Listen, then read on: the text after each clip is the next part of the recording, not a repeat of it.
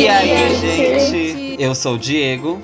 Eu sou a Camille. E eu sou a Ana. E hoje a gente tem uma convidada muito especial, uma amiga que eu fiz recentemente, que é a Duda. Duda, conta, se apresenta aí pra gente, conta o que você faz na vida, o que você faz na igreja, se apresenta aí. E já queria fazer um adendo, antes de você falar, que hoje é aniversário da Duda. Então estamos de aniversariante. Parabéns! Obrigada. Duda. Arrasou, felicidade. Obrigada. Gente, primeiramente, muito obrigada pelo convite. Estou muito feliz de estar aqui participando com vocês. Meu nome é Maria Eduarda, eu tenho 20 anos, moro em Sorocaba, sou professora da Sala dos Jovens da Escola Sabatina, no, na Igreja do CAS, e sou missionária. E é isso sobre mim. Arrasou, arrasou. É, Bom, essa semana a gente está é, revendo a lição número 4, que se chama Abraão, o fiel doador. E toda quinta-feira tem um episódio novo do Pós Dúvidas em qualquer plataforma que você estiver ouvindo, então é só dar play. É isso, bora pra lição. Bora pra lição então. É Duda aniversariante. É sempre uma mara- maravilha, né? Fazer aniversário. Eu amo, não sei. As pessoas têm pessoas com tabus de aniversário, mas eu amo, tá? É, Então, parabéns mais uma vez. Obrigada. Bom, vamos para a lição dessa semana então. Abraão, o fiel doador. O texto tá lá em Hebreus 11, dos versos 8 ao 19. E a tirinha aí é uma tirinha bem específica da história de Abraão, né? Então, Sara perguntando para onde Abraão iria, é, Isaac perguntando para onde eles iriam, e no fim, um textinho escrito: Pela fé, Abraão, quando chamado, obedeceu a fim de ir para um lugar que devia receber como herança, e partiu sem saber para onde ia.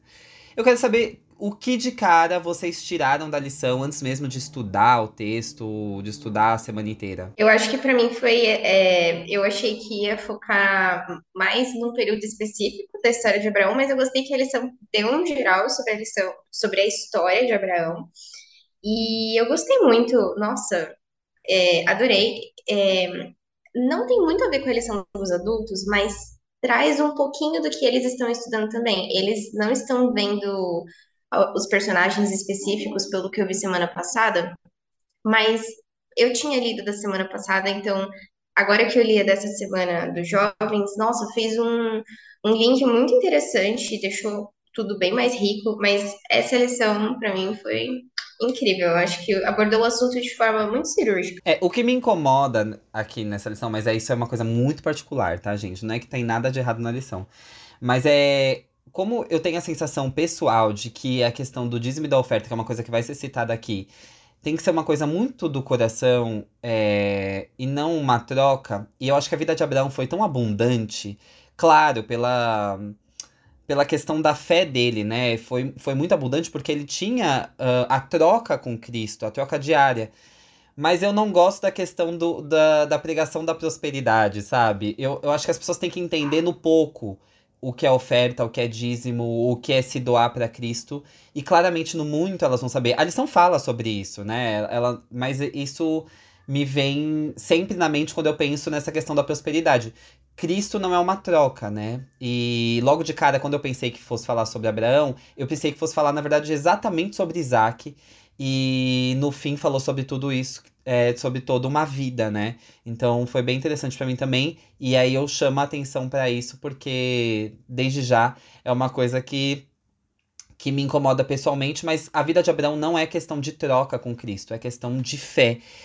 E esse, a lição inicia falando sobre isso porque Deus manda ele ir pra um lugar que ele nem sabe onde é esse lugar, só vai, sabe? E aí começa daí a ação de Abraão. Ele foi. É, eu começo falando que geralmente na lição de sábado eu não me dou muito bem com as tirinhas, eu tenho dificuldade para entender, mas pelo formato que essa lição vem sendo, eu acho que hum, é, a primeira conclusão que eu tirei assim é de uma fé quase que incondicional, né? Porque todo mundo quer ter uma segurança, é um ponto que até chama atenção na tirinha, que é a Sara perguntando, mas para onde, né? Então todo mundo quer saber.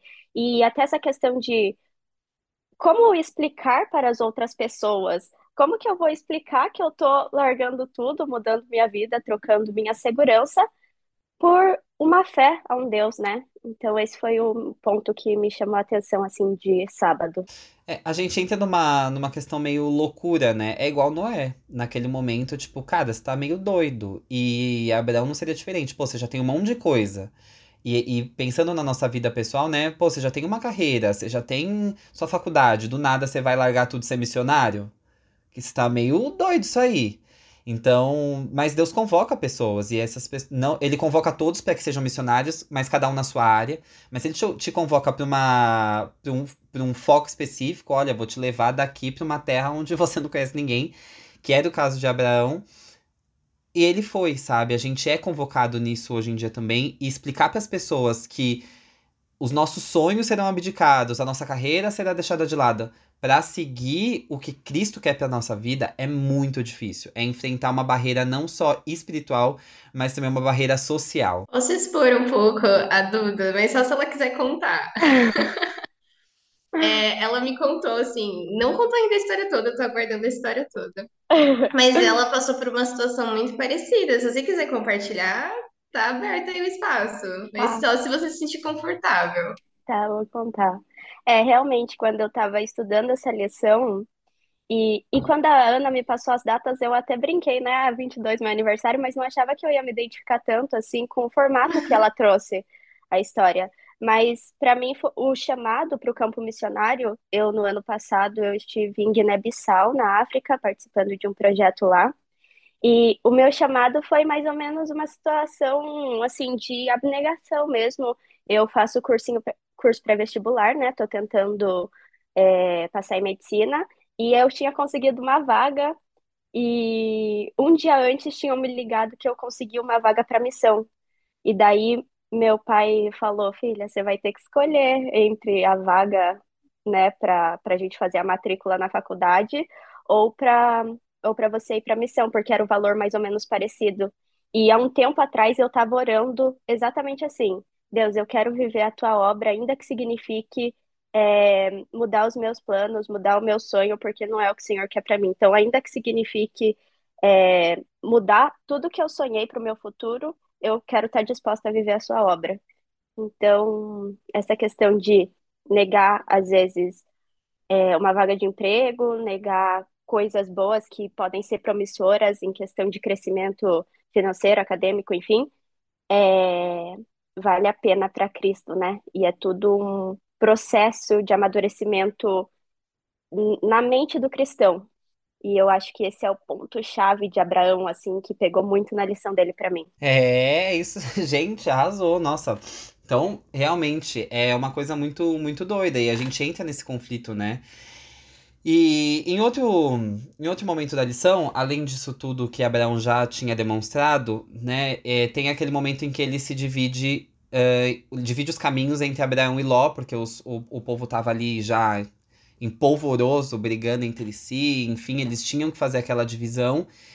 E Abraão, é, apesar de liderar ali, ele liderava ao lado de Ló, mas apesar de liderar, de ser o líder maior, perguntou para Ló: Olha, para onde você quer ir com o seu povo? Sabe? Colocou o outro em primeiro lugar. Além de todas as coisas que Abraão já tinha, ele colocou o outro em primeiro lugar. Onde você quer ir?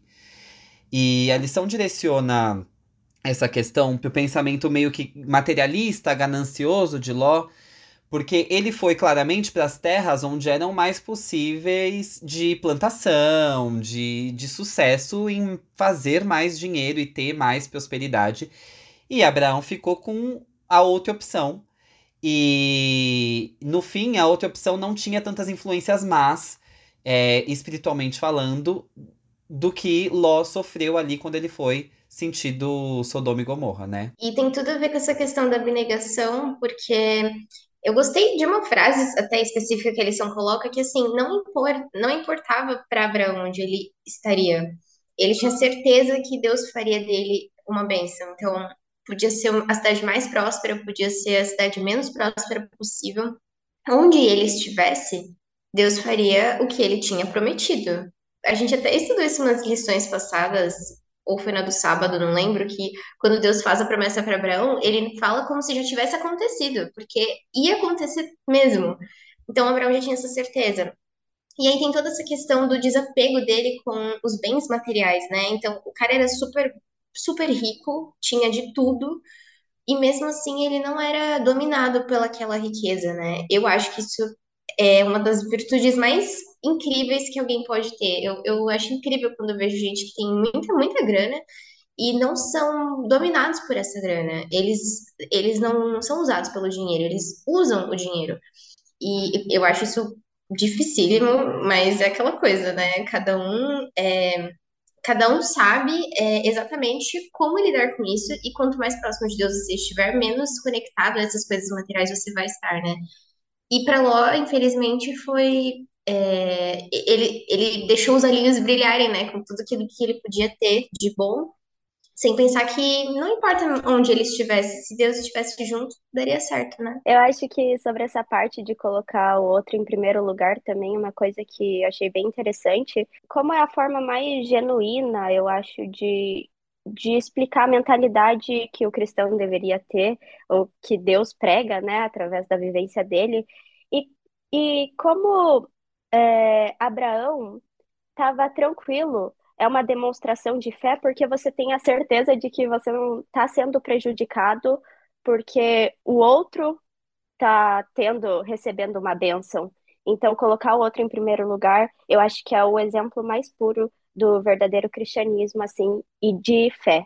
Que você confia que Deus vai prover para você, independente se está provendo para o outro também. Isso que você falou me lembrou uma coisa que a gente vê um pouco na faculdade de economia que é assim, a economia ela não é um, um bolo, sabe? É, se você pega um pedaço maior, alguém vai ter que pegar um pedaço menor. Isso não significa, é, não, não é verdade. É, os recursos eles são, eles estão aí, entendeu? Não é porque alguém ganha mais que necessariamente alguém vai ganhar menos, entende? As pessoas podem ganhar mais juntas.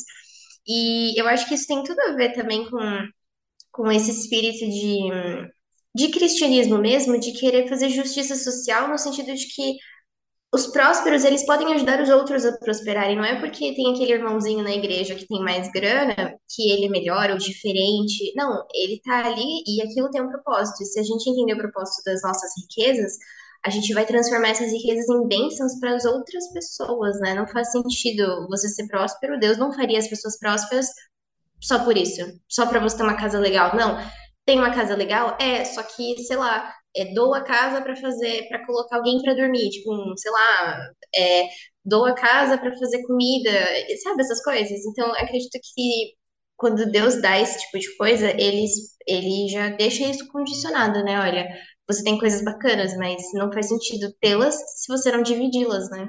Gente, o, o tempo voou nessa lição, eu tô bem impactado com isso. Então a gente vai ter que resumir esses últimos dias aí, partindo já pro final da lição. Então citem coisas desses últimos dias da lição aí que a gente não tenha citado.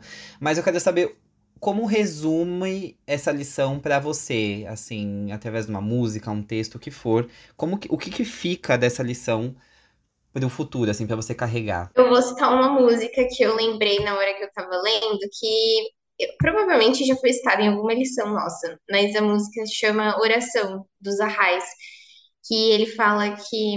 Tem duas frases que ele fala que, eu, que eles falam, né? Que eu acho que são bem propícias para essa lição.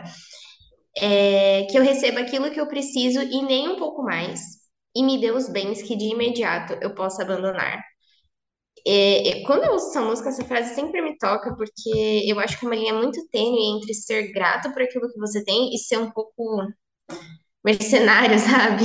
Querer ter muito mais. Então, pelo menos para mim, é um desafio pessoal. E quando eu leio isso, eu sempre, quando eu ouço, né, e leio, eu sempre penso nisso. Jesus, ok, é, mas se for para prosperar, que prospere, mas que eu receba só aquilo que eu preciso e, e, e, que eu não me apegue a essas coisas, nem aquilo que eu preciso eu me apegue, porque eu acredito que essa é a raiz de muitos males. Então, eu adorei ver como um exemplo de alguém tão, tão próspero na Bíblia pode ensinar sobre humildade e desapego, né? Eu dou continuidade no que você está falando, porque assim, a lição em certo ponto fala assim: Abraão não perdia a oportunidade de fazer dinheiro. É, é, a lição não fala exatamente com essas palavras, mas é isso. Abel não perdia a oportunidade de fazer dinheiro, só que a prioridade de vida dele não era fazer dinheiro. Então, ele era próspero, mas a prioridade dele era Cristo. né? Mas o que fica de, de lição para mim é uma coisa. É, eu lembrei de um tweet que é assim: quando você. É tipo um meme replicado, e quando você passa. Você tá jogando um jogo de mundo aberto e você vive o mundo antes de ir pro primeiro chefe. Então o primeiro chefe fica fraquinho, enfim. Abraão foi passando é, os passos um por um. Então, quando ele chegou no momento onde, que a, onde a oferta era entregar Isaac, não tinha. É, ele não tinha opção, ele já tinha experiência suficiente ali para poder chegar nesse ponto e oferecer Isaac. Esse chefão já era, já tinha experiência para ser batido, sabe? Então acho que na nossa vida é muito isso. É, além de priorizar Cristo, que é uma coisa que Abraão fazia, é entender que é passo a passo. Se você está em um momento de dificuldade agora espiritual, vive um passo, depois você alcança outro, sabe? Porque quando você chegar no momento de, de luta maior, você vai ter experiência suficiente para enfrentar isso. É, acho que a conclusão que eu tiro, assim, geral dessa lição, eu também queria citar uma música que fala vale a pena sofrer por ti, vale a pena morrer por ti e vale a pena viver só, só se for para te servir. Então, eu acho que a vida de Abraão demonstra isso, né?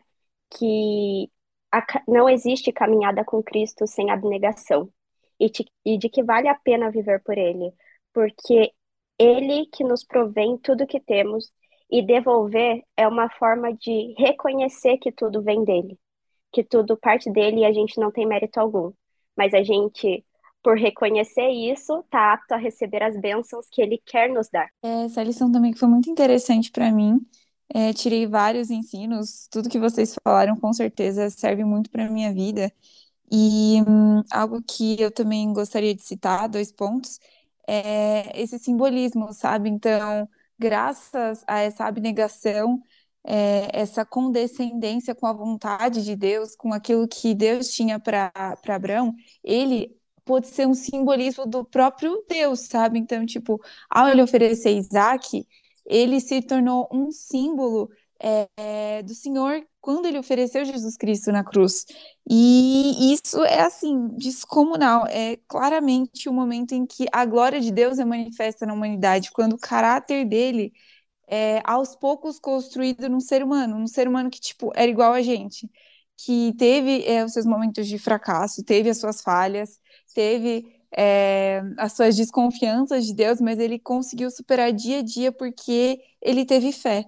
Então, é, é uma grande inspiração porque é gente como a gente, e ainda que tivesse falhas, defeitos, pela graça de Deus, pela fé, ele conseguiu agir é, de acordo com a vontade de Deus.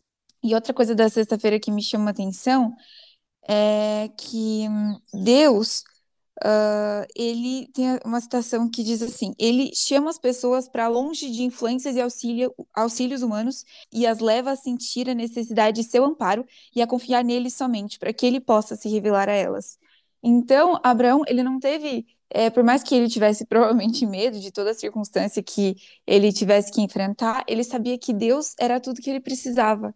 Então, ele ficou tranquilo porque Deus era o pastor dele e nada ia faltar, porque Deus era tudo que ele precisava.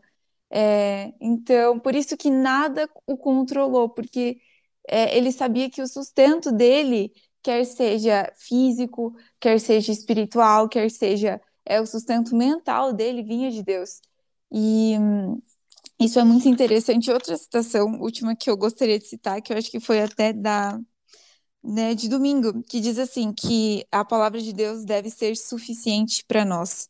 Então, quando a gente aceita o chamado de Deus para ser representantes dele e tanto a principal finalidade de abençoar outras pessoas, porque nós já fomos abençoados, é, a palavra dele é suficiente para nós, porque ele é suficiente para nós. E isso para mim é realmente muito forte, porque nesse mundo em que a gente tem é, milhões de influências, milhões de informações, Deus ele se mostra como único, como é, poderoso, como suficiente, sabe? E nesse mundo assim, tipo, consumista, a gente quer sempre mais, mais, mais, mais. Ah, eu quero mais do que eu posso, mais. Só que Deus ele se mostra como suficiente e sei lá, essa palavra me dá uma paz tão grande porque às vezes eu não preciso de mais, eu só preciso daquilo que eu preciso. E o que que eu preciso? Deus. Bom, gente, então é isso. Terminamos aqui a lição 4 Semana que vem o tema é Isaac, doador altruísta, e o verso tá lá em Romanos 12, do 9 ao 21. Fechou? Valeu, Ana, valeu, Camille. Valeu, Duda. Parabéns mais uma vez. Muito sucesso pra você aí. Muito obrigada. Obrigada pelo parabéns, obrigada pelo convite mais uma vez. Espero que vocês continuem levando a palavra dessa forma tão descontraída e legal e que possa ser bênção na vida de outras pessoas. Amém. Amém. Beijo, gente. Até semana que vem. Até. Beijo. Tchau.